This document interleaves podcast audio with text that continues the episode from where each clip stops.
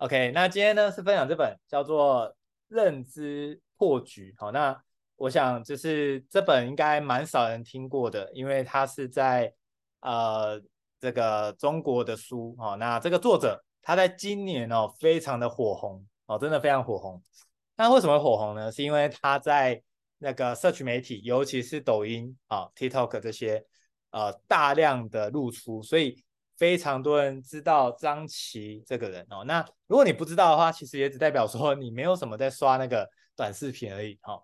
那也刚好，我其实在呃，尤其今年就是呃二月三月的时候，其实我有花了蛮多的时间在研究这一块，所以呢，我在那个时候就看过他了，我就觉得哇，我就是真的非常的厉害哦，他真的讲得很好，但是没想到哦，时隔的几个月哦，他竟然出了新书，然后甚至呢，我也看到了。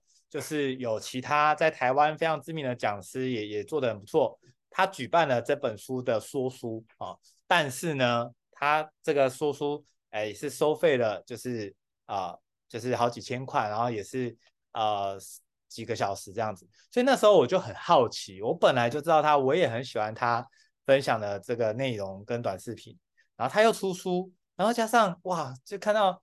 哎，有把这本书这么详尽的去做剖析，我就想说，我一定要想办法买到这本书。结果没想到哦，真的不容易买耶，就是呃，蛮多买蛮多书书局这个线上的这个平台是买不到的哦。当然后来就买到，那也等了蛮长的一段时间。原本是打算要中秋的时候好好来看这本书，我 没想到中秋没到哦，那就在前几天就到了。那时候刚到的时候，我就想说，哇，很想看哦，结果。真的不得了哎，就是不太能太晚看哦。就是太晚看之后，你就会真的很想一直看下去。因为我是就是，当然第一天还是想睡觉，但是第二天我真的就看到 凌晨四点半，我把它看完，哇，我真的超喜欢的哦。所以今天呢，才会跟大家借用一些时间，会讲比较多一点点哦，这本书里面的内容哦。那我想来，我们就进到今天的这个部分哦。那其实这本书叫做《认知破局》哦。破局其实从认知的升级开始，我不知道大家同不同意这件事情。我们怎么看这个世界，基本上就决定了我们的生活。哦，所以我想，为什么这本书这么值得？是因为我认为大部分的人来说，事实上，我觉得，我不知道大家同不同意。我真心觉得人跟人之间的那个智商哦，真的都差不多。我是真心这样认为。当然啦，有些人他是顶尖的前三趴。那可能有些人真的是所谓的末三趴，但是这中间的九十四趴，我认为啦，大部分真的大同小异。但是为什么彼此之间的这个生活呢，有这么大的差距哦？其实我认为人的一辈子都在为认知买单。为什么这么说呢？各位，如果今天家庭里面全部都是老师，很大的机会就是我们出社会之后，好像就觉得。哎，只要是找工作，就是要找老师这个角色哦。那或是有些人是哎，整个家庭都是可能是军人哦，所以哎，就是好像哦就会跟着从军。所以你会发觉到说，我们的环境，我们所认知的事情，它潜移默化的去决定了我们怎么做决定。但是如果我们的认知呢，跟我们想要的目标，其实它是完全截然不同的，那就很难能够达成我们要的。所以我们在谈认知这件事情，我想在真的我开始阅读之前呢，我很诚实跟大家讲，我觉得这种什么认知啊、什么态度啊，这种都看不到的东西哦，其实以前是不是那么在乎跟重视的？可是哦，没想到经过了这四年，就大量阅读啊，甚至演讲，甚至教育培训等等的，我才发现，天哪，就是人跟人之间重点根本不是方法的问题，我们都搞错了，至少我搞错了。我以为就是说，哇，就是要学，就一直磨练自己的技术，磨练那个方法才是对。结果后来才发现，呢，都是认知的问题，都是怎么看事情这件事。所以这本书为什么这么推？其他其中一个原因就是这样。好，所以呢，这边有讲哦，就是我们永远赚不到超出认知以外的钱，除非靠运气。但靠运气赚到的钱，往往又会靠实力亏掉，这是一种必然。各位有没有这种感觉哦？尤其呃，像我想，就是近几年来也蛮多人很喜欢讨论一个东西，就是投资股票，或者是一些啊、呃，不管一些可能是啊、那时候有讲到一些新兴产业啊，不管是虚拟货币啊，啊、或者是这个嗯这个我突然忘记了一个图，然后它也很有价值，然后甚至有很多人花了几十、几十万，甚至几百万，甚至有些国外到什么几亿的，然后再买这个呃所有权这样子。哇，那时候大家都很疯狂的时候，其实我那时候呃我其实是不理解也不了解的，所以当然我不能妄妄自菲薄。但是突然兴起的东西，在不了解情况下，大家跟风哦，其实。这种就是一种潜在的趋势是什么？就是割韭菜的趋势哦。所以当然就是后来，其实很多人他们在投入不太了解的情况下，就是听人家讲什么新闻讲一讲或什么，然后就就去了。那你会发觉哦，其实这当中你知道最最可怕的就是说，如果你一投入就赔钱，其实你可能就就算了，就不不不不玩了，因为你就觉得说啊，这个就这样。但是你知道一。一投入就赔钱，其实还还是好的下场哦。最可怕就是你一开始有赚到钱，然后呢，你后来一直被割，割了之后你会干嘛？人就是有一个东西叫做不甘心嘛，然后觉得说，哎，我要继续再哦把这个钱赚回来。然后当你亏的越多的时候，你就觉得说，好，我就要想办法这个赌一把，然后把亏的钱赚回来以外，再多赚一些这样。那殊不知呢，就是就是永无止境哦。所以其实这个。当我们认知其不了解这个，就算赚到钱，其实也往往都会靠实力亏掉。其实这是一种必然，所以会非常鼓励大家说，呃，很多东西真的我们可以学习哦，那了解他的思维 SOP 等等的。但是哦，真的，当你的了解、你的认知到到位的时候，其实你的收入自然会匹配。反过来说，如果不到位，那就代表我们真的只能靠运气哦，那非常的可惜哦。那我们就来看，如果是这样的话。那是不是代表说，我们认知这个世界的方式正在塑造我们的生活？确实如此。所以我想，如果我们要改变我们的生活，我们要让自己过得更好，其实很大的重点是我们的认知是怎么看待，我们到底都认知了什么？那我们就来看哦，这这本书哦，非常的经典。其中他讲了一个我觉得蛮蛮棒的故事啊。他说，呃，搭电梯的故事。他说呢，其实有三个人，他们想要拜访一个，就是。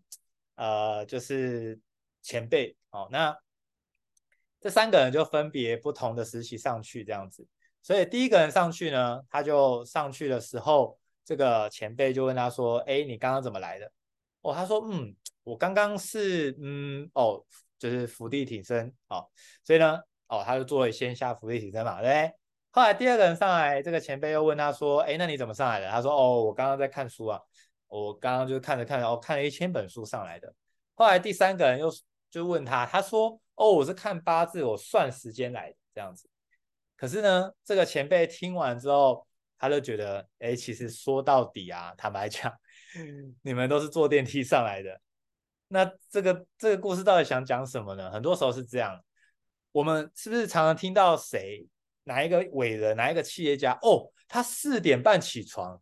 所以我们就会觉得什么，嗯，四点半起床，看起来是这个丰功伟业的人哦，在做的事情。所以呢，好，从今开始，我也要四点半起床。各位，人家四点半起床，你四点半起床，然后呢，所以我们就会以为成功的关键叫做四点半起床。但各位，如果你真的有研究各个企业家，你会发现啊，其实每个人起床时间都不一样。有没有五点半起床？有啊，有没有六点半的？有没有十二点才起床？还真的有哎，所以各位，这就是我们很常去简化别人成功的可的的原因呢。我们就觉得说啊，这是他自律嘛，我也要自律啊。他早起我也早起啊。有些人说，啊，他运动哦，他跑步，所以他成功。OK，我也开始跑步。各位，如果你从台北跑到垦丁，你会因为就是跑这个之后，你突然变得很成功吗？哎，这大家都别闹了嘛。我们都知道，这根本就不是当中的关键。当然，这些的习惯都很好。可是说的关键，其实很多人他们成功的关键是什么？就是他掌握了所谓的时代的机会，也就是趋势。所以就想跟大家讲哦，就是当我们整的有一些成就的时候，往回推，我们试着想要去归纳我们哪边做得好，但事实上有时候我们归纳可能是错的，甚至这些伟人传记他来归纳说哦，当时就是因为他做了什么什么等等啊。其实在我来看啊，我也非常同意这本书作者的观点哦。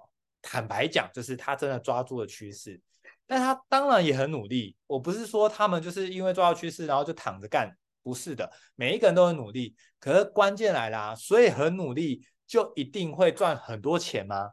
真的是这样吗？所以那些呃，不管是在大卖场哦，可能就是收碗盘的人啊，或者是这个在送羊奶的啊，之类，就是哦，所以他们不努力嘛？每一个人都很努力啊，但是问题是，关键是什么？就是天道酬勤这件事情是天大的谎言，就是我们只是简化了这件事情，就是说哦，一直崇尚你只要努力就一定怎么样哦，其实不对的，其实你也要做对事情，你也要选对。不管是选对系统、选对团队、选对方法、选对方向，所以各位其实在这个观念当中哦，用这个故事来讲，就是选择真的比努力重要。这件事情真的非常的，各位有没有坐过高铁的经验哦？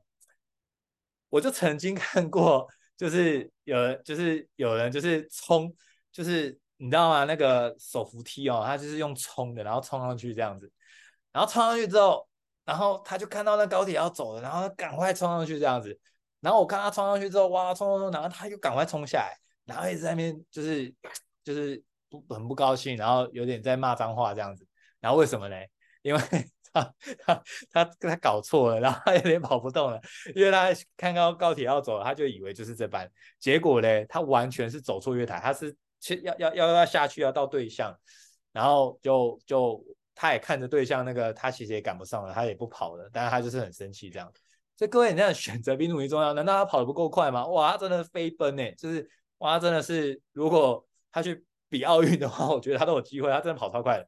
那问题是跑很快，然后呢，他他跑错月台，越跑他跑越快越惨啊，越跑越远，你知道吗？所以选择比努努力重要这件事情真的很重要。好，接下来他又讲了另外一个。星巴克靠什么赚钱？各位，你可以聊天的地方打出来。星巴克靠什么赚钱？好，大家试着回答看看哦。其实我那时候看到这个答案，我也觉得其实是没想到星巴克靠什么赚钱。我来看看大家会怎么回哦。名气哦，当然这说的也也也也确实哦，就是靠名气嘛。还有吗？好，星巴克，大家一定觉得哇，这一定有陷阱，对不对？好，其实呢。当然，品牌没错，还有什么？品牌价值、服务、环境舒适，没错，没错。各位，以上答案皆是全对。星巴克一开始，他其实主打的就是他想要卖第三方的空间给大家，什么意思？他其实就想要卖的是家里跟工作环境以外的第三空间。讲白话就是。他想要营造、打造一个环境，就是让大家可以办公，又有在家里这种舒适的感觉，这样子。所以星巴克他其实是想要打造这个环境跟氛围，然后所以呢，他也非常成功哦。大家只要这个谈谈事情啊或什么的，其实也都蛮喜欢约星巴克。我自己也蛮喜欢约星巴克的。所以他的确，大家回答的都对。那但是他实际上获利是靠什么？其实当然还是卖咖啡嘛。可是呢，其实书中就有讲哦，其实真正强大的是星巴克，它有强大的溢价空间，让它可以用极低的房租成本下赚钱。贵其很多的呃咖啡的店哦，他们其实也甚至有些人待过星巴克，那可能有些人没有，但是他有去研究嘛，哦，这个成本怎么控管啊等等的，其实他们也都照着星巴克这种严格控管哦，但是会发觉这些咖啡店其实是撑不下去的。但他们会很纳闷啊，我明明咖啡豆什么的成本都控制差不多啊，那员工啊什么的，那当然你会说啊，星巴克不一样啊，他他他这个生意很好，哎，其实很多他自己开的星巴呃自己开的咖啡厅，其实人也不少，说实在的，那那他的成本也不一定星巴克高，这不对啊，怎么算都差不多，为什么星巴克可以一直继续？当然有人就会说啊，因为星巴克是财团，所以他赔得起，也不是哦，星巴克是赚钱的，那大家就很纳闷。结果答案揭晓，你知道很多的商商场或者很多的地段哦，其实他们是免费的邀请星巴克能不能进驻到他的商家或是他的百货公司，因为如果星巴克在这边，变相来说其他的品牌也会进驻，所以他可以不赚星巴克这个房租的收入，但是靠星巴克这品牌会帮他引来人潮。而引来人潮，就会引来更多的品牌，而引来更多的品牌，它的这个这个收租的这个部分就可以收更多。更多的品牌来之后会发生什么事情？就会更多的人潮。各位有没有觉得很聪明？所以他跟星巴克谈的时候，其实他甚至这个房租可能就是可能甚至可以完全减免都有可能哦。其实这个效益不止在星巴克，在一些 LV 的这个精品也是这样子。你可能曾经逛过一些的百货公司，或是逛过什么三井奥莱啊等等的哦，你会看到说有一些非常这个高级高贵的牌子哦，其实它根本没什么人逛。有没有好奇过说，哈，没什么人逛，你在那边开这个，难道它不亏吗？就是养的店员在那边走来走去哦，然后就是哦，通常店员都是蛮帅蛮漂亮的嘛。那那这这这他到底在想什么？其实很多时候是这样子，就是这个这个整个商场啊，他甚至拜托 LV 哦，就是拜托你来进驻，因为只要来进驻，变相来说，这整个商场就高级了起来。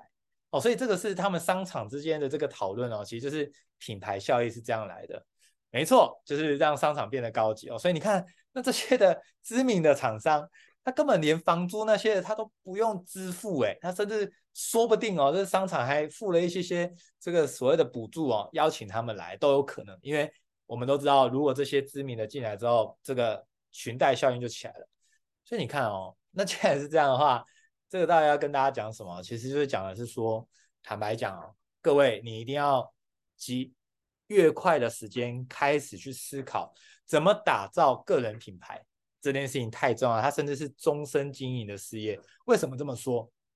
各位，不管你现在到底有斜杠还是没斜杠，不管你现在呃在做什么样的工作等等的，我都真的非常诚挚的给大家这个这个这个想法哦，就是你一定要好好的想想。怎么样能够开始去打造你的个人品牌？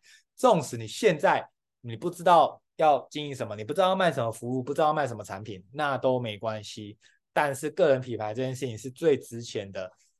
你的个人品牌到底是什么？如果今天各位你是没有产品的，也没有服务的，你的个人品牌的名字叫做你的名字，就是你的名字，就是你的名字，三个字或两个字，就是你的名字。所以你应该要去。思考怎么样把你这个个人品牌打得响亮，甚至你是呃让人能够信赖的、能够依靠的哦。其实未来你真的有想要斜杠，不管是卖服务、卖商品、卖这种，其实人家都有机会可以更信赖你，然后也有机会可以跟你做很多的合作。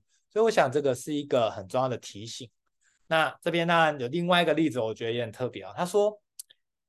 有一个人，他灵芝茶一直卖不好，呵呵，大家有喝过灵芝茶吗？我是我是没有在喝这个啦。那这个灵芝茶是这样，就是卖不好。那这、其实这个作者他是本身是研究商业的哦，那他其实就也会想知道状况嘛，所以他就问他说：“哎，那你灵芝茶是主要是是用来干嘛的？”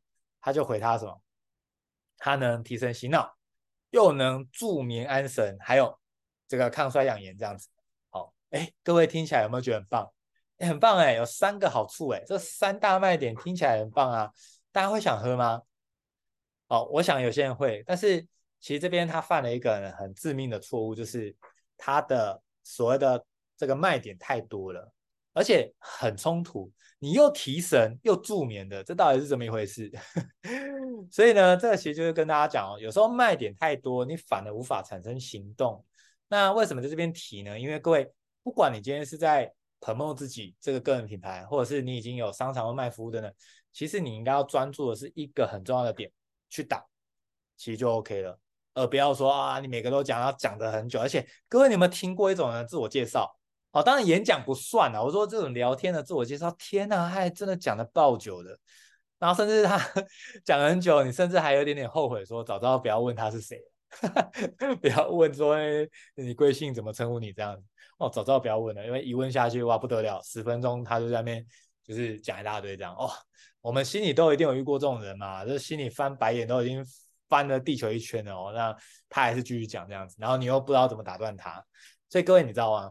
我们的这个自我介绍让人家认识，其实你就是抓住，比如说三个，其实三个卖点我觉得很不错，但是三个卖点我有时候听我还是觉得太多，我其实记不起来。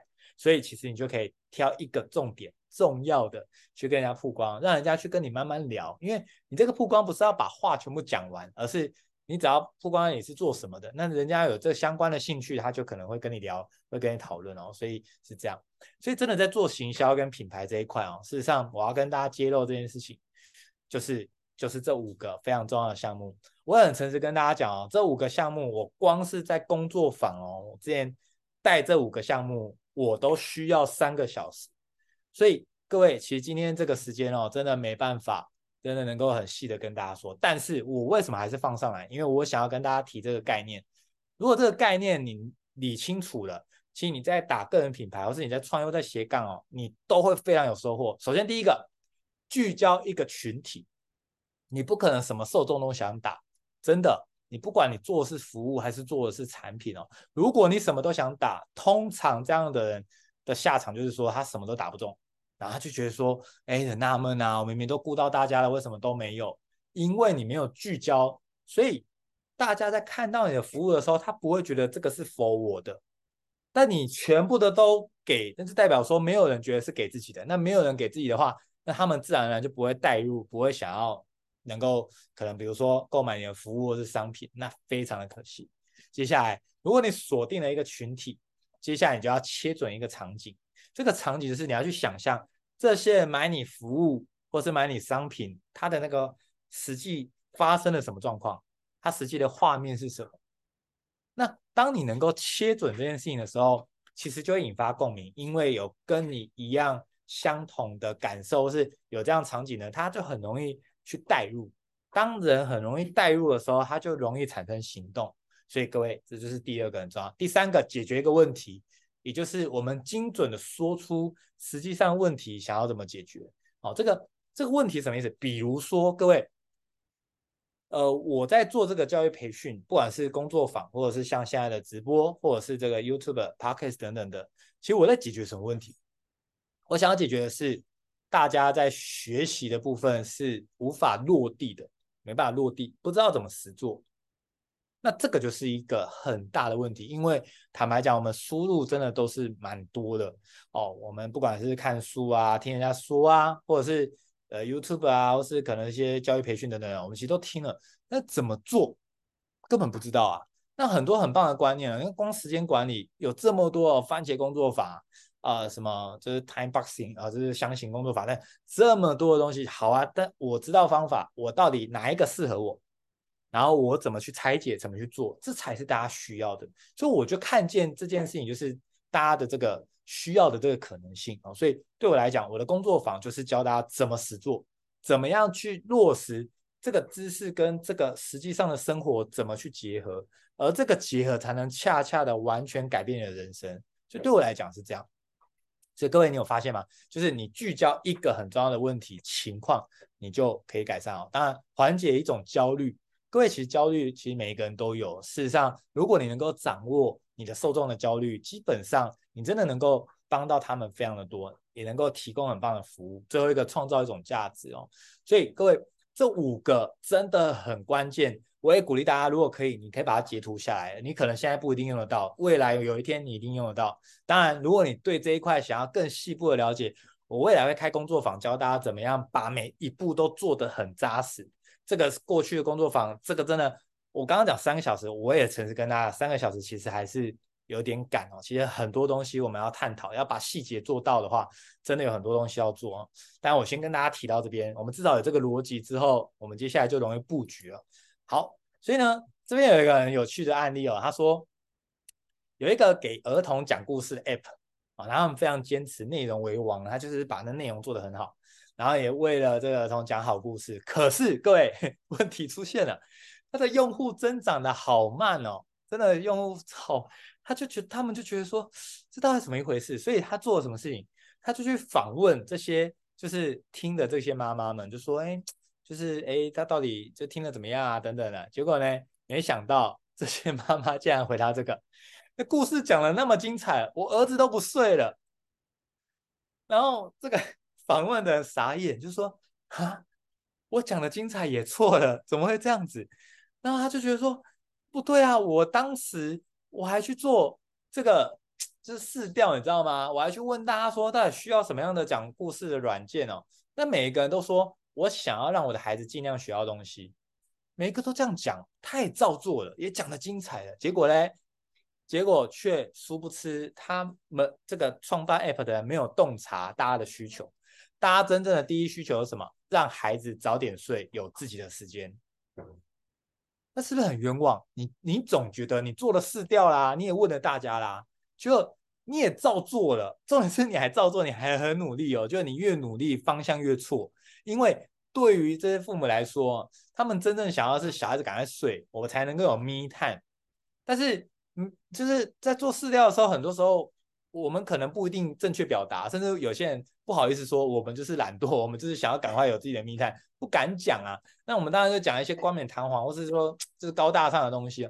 那当然也不是说这些父母不想要小孩子学到，但是他第一需求是，总是要赶快睡吧，不然呢，刚刚哦讲得很很很兴奋，然后讲得很精彩，然后小孩子越听越嗨。天哪，如果你是父母，你是会疯掉。我想很多父母都说对，可能在荧幕面前狂讲这样子。哦，所以我终于能理解哦，就是。可能有些人听我的这个 睡前听这个哦，越听越睡不着。有些人可能会觉得哦，这样不行啊。有时候真的有些书真的太精彩了，我真的越讲越激动哦。然后就听完之后你也觉得很嗨，觉得害你睡不好哇。哦，我终于知道了，这个我要好好检讨。哦，所以你看，就在这个过程呢，到底想要这个告诉我们什么呢？我跟大家讲第二个案例哦。他说哦，这是有一间航空公司啊，呃，他想要去做一些调查，他想要知道说。客户们他们在选择航空公司最在乎什么？他就列了好几个东西，他列出来之后，结果呢，得到的结果是什么？有九十趴的人在乎的是安全。可是各位，九十趴的在乎安全，那我就问大家，大家有买过机票出过国的吗？一定有嘛？你当你你买机票那时候是一直去问客服的人说，你们安全吗？你们安全吗？你们安全吗？你真的在买机票的时候是一直在看说。它有失事吗？有掉下来吗？有什么吗？应该有吗？真真的有人可以打字哦，但大部分不是嘛，都来看说哪一个比较便宜啊，哪一个时间啊，哦比较好哇，这个座位宽敞度啊，哦上面的这个呃这个所谓的这个餐点怎么样啊，等等的，我们都看这个啊。可是问题是他在做试调的时候，全部都说我们最在乎安全啊，可是每一个人选购根本就不是在乎安全。所以大家能够明白吗？其实我在讲这两个这边真的很关键，我要揭露是这件事情。你以为的痛点不是痛点，因为真正的痛点有可能是难以启齿的。所以呢，我们要学会干嘛？学会了解哦。所以如果你觉得说，难道痛点不能用问的吗？其实为什么？通常问的下场 可能就会像刚刚这两个例子。原因第一个，他说不清楚。他是客人，他是受众，他不是演说家，他不一定懂得表达，所以他可能说不清楚。第二个，他不一定愿意跟你讲，哎，拜托，我跟你又不熟，我干嘛跟你讲真的，对吧？第三个，他讲的话也有可能是错的，他错的不是故意骗你，是他可能自己都误判了。就像刚刚讲的，哦，就是他讲了说，哎，我当然我希望我小孩可以学到东西，但是殊不知他真正要的是赶快睡觉，对吧？所以。各位，你就可以明白这件事情哦，就是说，其实洞察背后真正的痛点是顶级的技术。所以各位，如果无论你未来有想要做什么事情哦，哪怕你只是想要让家庭和乐哦，我鼓励大家，这个技术你一定要想尽办法把它学起来、修起来。因为如果你能够去听出背后对方想要表达的是什么，听出背后真正他担心的是什么的时候，他明明嘴巴也没说。可是你却听到，听到不是要给他难看哦，听到是，如果你就知道他碍于面子不不好意思，真的当面跟你讲，你能不能默默的把这件事情就是解决掉，或是帮他弄好，能不能这样子？当你默默的帮他处理好的时候，他会觉得天哪，也超贴心的，因为你既没有让他难看，而且你也保住他的面子，然后呢还给到他想要的，所以我想这个真的是顶级的技术哈。那当然了。这个也是我在其中一个教人家撼动人心的沟通工作坊啊，其实就会教大家这个，因为沟通的本质上，你就要先洞察别人背后的焦虑跟担心是什么，所以我想这个也帮助非常多的人哦，这个真的是顶级的技术，我鼓励大家一定要把它学起来。如果你有这技术的话，我真心跟你说，你不管是就业还是创业，还是你的家庭哦，绝对是和乐的，因为你都很懂大家，你很知道怎么跟每个人相处的话。你的人生哪有什么痛苦？各位，你所有的痛苦不都是人带给你的吗？你认真想，不是吗？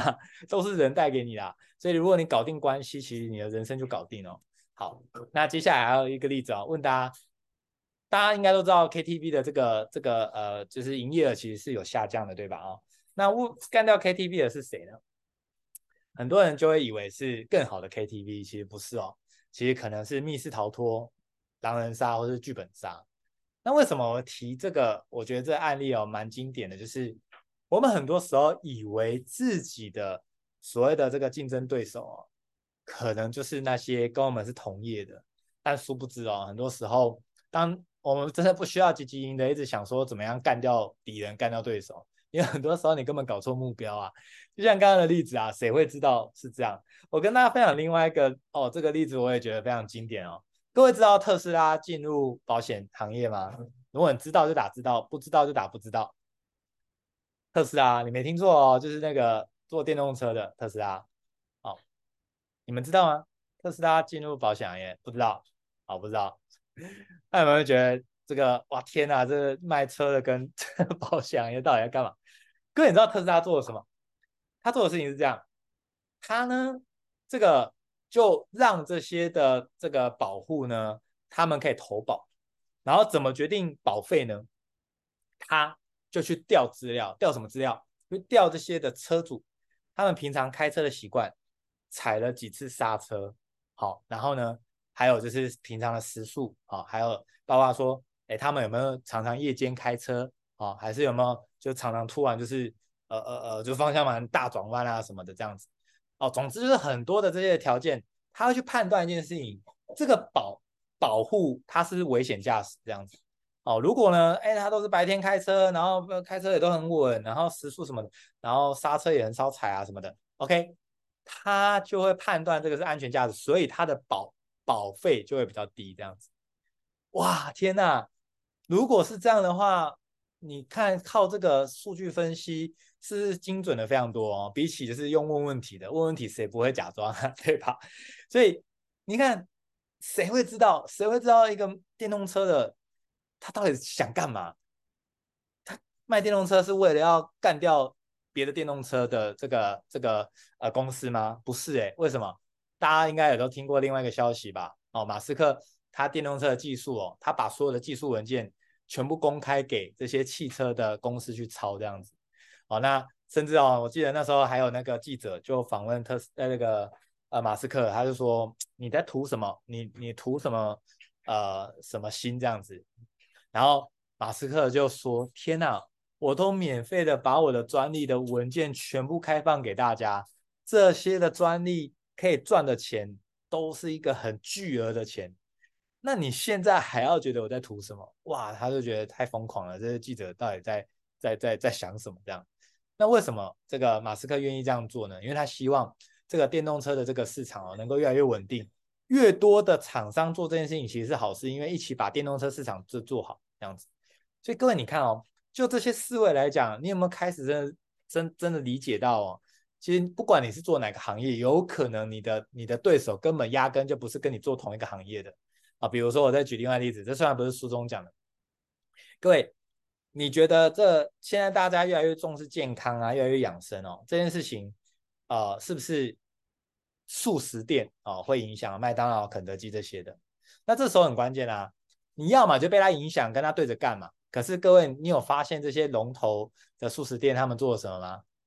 他们就响应了、呼应了这样的趋势，所以你有、你有、你有去麦当劳、肯德基看过他们就是卖什么生菜沙拉啊，什么这种健康的东西吗？有吗？哦，虽然他的菜还是很少啦，哦，但是总之呢，你能明白吗？就是有些时候，有些企业它虽然原本定位是这样，可是它很灵活去调整。反过来说，有些的行业它是很僵固、很固执的，所以它就是在坚持这件事情，它就很不容易转型。他就不容易成功，因为他只要一些些的波动，甚至他根本压根搞错他的竞争对手是谁哦，所以我觉得这个真的太经典了。那书中其实有提到哦，腾讯他们当时推出的微信哦，真的非常的火爆，整个这间公司就整个起飞了。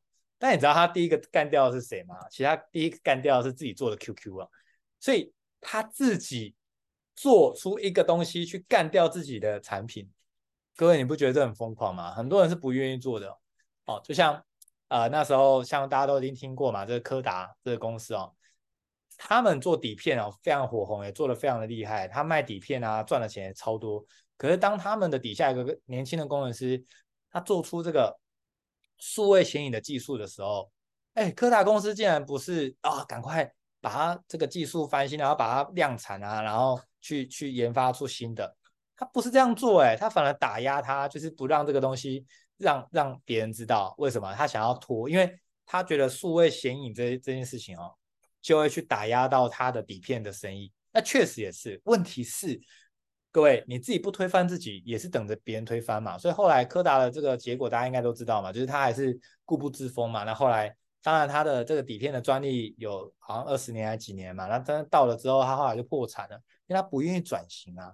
跟我们看另外一个很著名也很成功的哦，Netflix，大家有没有在看啊？Netflix 一开始也是呃，可能别人是租 DVD，但他想说那就做这个呃订阅制哦，每个月。啊、就订阅，然后就就可以看这样子。然后后来他又想说，哎，那我可以做这种串流的方式哦，哎，所以后来做串流。当他做串流又有很多用户之后，他又想什么？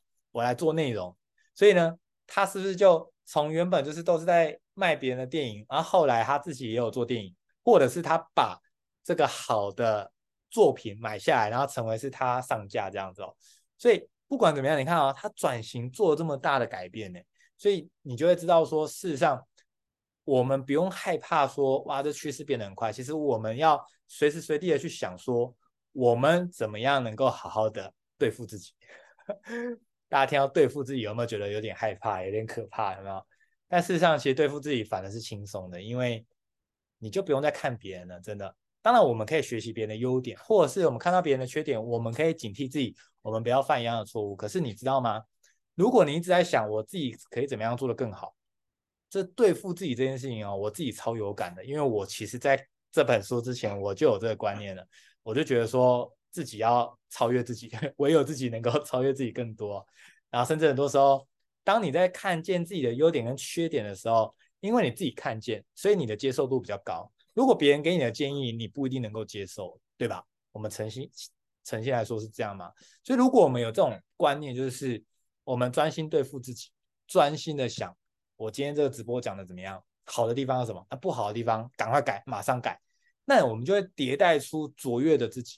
所以，当我们有这种观念的时候，你根本压根不用等市场来淘汰你才给你教训，你也不用等什么人家什么给你说的难听的话，或是人家叫你怎么样，不用，你不用等到那之前，你就先问问自己，我刚刚做的很好的地方是什么？写下来，为什么做得好？如何维持？我是这样做的。再次哦，我会问自己，我刚刚做的哪边做得很好，然后为什么做，就是为什么我这件事情做得很好，然后如何维持这个好。另外一边我就会写什么，我做不好的地方，然后我为什么会做不好，是因为准备不够，是因为能力不够，还是因为什么？然后我下次如何改进？自己帮自己检讨，哇，痛快，真的痛快，因为你就会觉得诚实的面对自己其实是很舒服的，你就知道说其实。自己真的有很多的缺点，但是同时我们也有很多的优点。当你能够接纳真正的自己的时候，诚实面对自己这件事情，你反而会获得一个东西，叫做自由。你其实就自由了，因为你完全不用再怕别人给你什么评价，因为你自己都给自己好的坏的都给自己给光了啊，你还怕别人怎么攻击你，或是别人说了什么吗？不怕啊，他说的也只不过就是我知道啊，我知道我的确上次没讲好啊，我自己知道啊。那你就不用逞强，装作好像就是自己很擅长，或是做得很好。那你也不用很丧志说哦，我讲得很烂。各位一定不是这样，我们一定有做得好跟做不好的地方，我们就接纳跟迭代出卓越的自己，其实就可以了。好，那当然，其实在这个呃这本书当中，我真的觉得好多的例子，好多的观念，我好想跟大家讲啊。但是很鼓励大家有机会也可以去看这一本书哦，真的很棒。那真正决定你人生质量的哦，其实真的就是你的选择。各位，你有发现你的选择背后，你怎么选的？就是你的认知啊，你怎么认知这件事情啊？如果你相信，你还相信五五十年代、六十年代讲的哦，一个工作做到底的话，你的这个认知就会让你干嘛？避免做其他的选择。那你可能就会决定说，我不要去学习，因为学习可能就会接触新的东西什么的，那可能自己会心动啊，可能会怎么样啊？哇，那如果我因为斜杠了哦，因为我接触新的东西了，然后让我就是不安分了，然后然后然后想要过更好的生活了，哇，那如果我没有跳成功，我就好像啊、呃、这个这个翻翻身没翻成功啊，就是啊、呃，就就就就跌倒来什么的哦。那你是不是就会？你看哦，你这种认知就会导致什么？你就固步自封，然后就不想接受新的资讯，甚至你故意不接受新的资讯，然后就只是想要维持现在的这个小小的舒适圈哦。甚至有时候很扎心的，就是说你的舒适圈根本不舒适，你这只是懒惰圈而已，那不舒适啊。很舒适就算了嘛，但很多时候根本就不舒适，我们只是在忍耐啊。我们忍耐的目的是。这不想要去面对那个未知的恐惧，所以你看这样是不是很可怕？这都是认知的差距，就会导致选择。反过来说，也有可能是你知道这世界太大了，你不学习。各位，你可以不学习，但是你敌人绝对继续学习。你可以不学习，但是这世界就是继续转变。你真的可以不学，你可以躺平，没有问题的。只是所有人都在前进，那么我们当然落后了。其实有时候我们竞争力等等的，其实就很可惜嘛。所以各位，就是自自然的这个这个真相就是这样子哦。所以最后要跟大家讲，其实当我们在做这一切的时候，你心中如果可以放这件事情，叫做你要想你能够成就多少人，你就能成就多少事。我很诚实跟大家讲哦，我看这本书的时候，为什么我非常的激动，甚至我非常喜欢哦，甚至我今天还跟大家预告说我会讲超过时间，就是因为我知道这本书里面讲的东西可以帮到各位。那你进化的能力有多强，就决定了团队能够走多久。这件事情我非常的有感，所以我每次在学习的时候，有些人问我说：“哲维，你一定是从小就在看书？”错，你大错特错。我是四年前因为疫情，常常在台湾，我才开始学习的。但是我开始学习之后，我就很后悔，我太晚开始了，因为这些东西真的可以帮到非常多的人，而且我总是从别人身上看见自己的责任。所以我在学的时候都在想什么？我想的是，一定不要只有我知道，一定要让更多人知道。所以你知道吗？其实我有一个。我在做这些的规划等等，其实我这个核心有一个很隐性的一个想法，就是其实我希望能够就是帮大家建立一个学习的很良善的环境，然后让大家学习的成本能够降低一点，然后干嘛呢？各位讲更白话一点啊，就是我希望可以帮你省钱，让你有斜杠的本事，让你有斜杠的机会。其实我是这样想，因为我看太多了，各位。你可能会觉得这样有点武断，但是现在不斜杠，现在没有多元收入，真的真的有点别闹了。如果你是我的好朋友，我就跟你说你别闹了。当然，如果不熟的说啊，当然没关系，你就自在看看啊什么的。但是对我来讲，如果教教育培训这件事情太关键了，但是它真的很多，就动动辄的就真的就是几千块、几万块，有些还要几十万的，甚至对啊，就是那各位，如果这些的钱我们可以拿来斜杠来创业，是不是？真的，我们不小心遇到一些失败或挫折，你都还可以失败好几次。如果你可以撑失败好几次，代表不就代表一件事情，你保证成功啊？因为，因为，因为，因为你只要失败能够继续挺过、挺过、挺过，那你不就是基本上变相的保证成功？反过来说，如果你的创业只能失败一次，失败一次你就此生翻不了身的话哦，那这太可怕了吧？这谁要啊？这我也不要啊！我过去是工程师的背景。你要我去搞一个创业，然后一失败就负债，然后一失败就就死定了，那我我也不要，我算了算了，我就一辈子打工好了，算了，对吧？所以对我来讲是这样哦，所以我也很开心，透过这个过程哦，这四年来真的不断的就是输出，这很我自己都觉得很喜欢、很棒的一个价值跟观念，就是希望能够在各位的身边陪伴大家，然后可以一起前进，甚至呢，如果我们可以透过这个过程，我们一起前行，我们一起这个呃合作起来。然后一起打造斜杠的收入，然后一起最大众的是一起帮助更多的人，让世界因有我们变得更好。天哪，这是太美好的画面了！各位，你知道这未来在回想这一切，真的是讲给你小孩听，讲给你孙子孙女听啊、哦！哇，就是真的超精彩的故事都讲不完。哎，大家有没有这种经验哦？就是大家有没有有那种很有钱的阿姨，或是有很有钱的阿公阿嬷？我不知道你有没有啊。但你有没有发现啊？小孩子都特别喜欢这些人，你有发现吗？哦，我们就觉得很看得中他嘛，就觉得他很有钱啊，然后他很有能力啊，你都想靠近他。所以人都是慕强的，人都是希望喜欢靠近强的人的。所以各位，我们一起能够从现在开始，尤其今年新的一季正式开始哦，其实这是一个非常棒的冲刺期。我们在二零二三年可以做一个非常棒的一个冲刺，二零二四年我们开始拿下一个很棒的起点。祝福大家有一个愉快的夜晚，我们也一起拿下人生的主控权。那很开心今天花了比较久的时间讲这本书，期待我们下礼拜同一时间能够跟大家在线上相见。大家晚安，大家拜拜。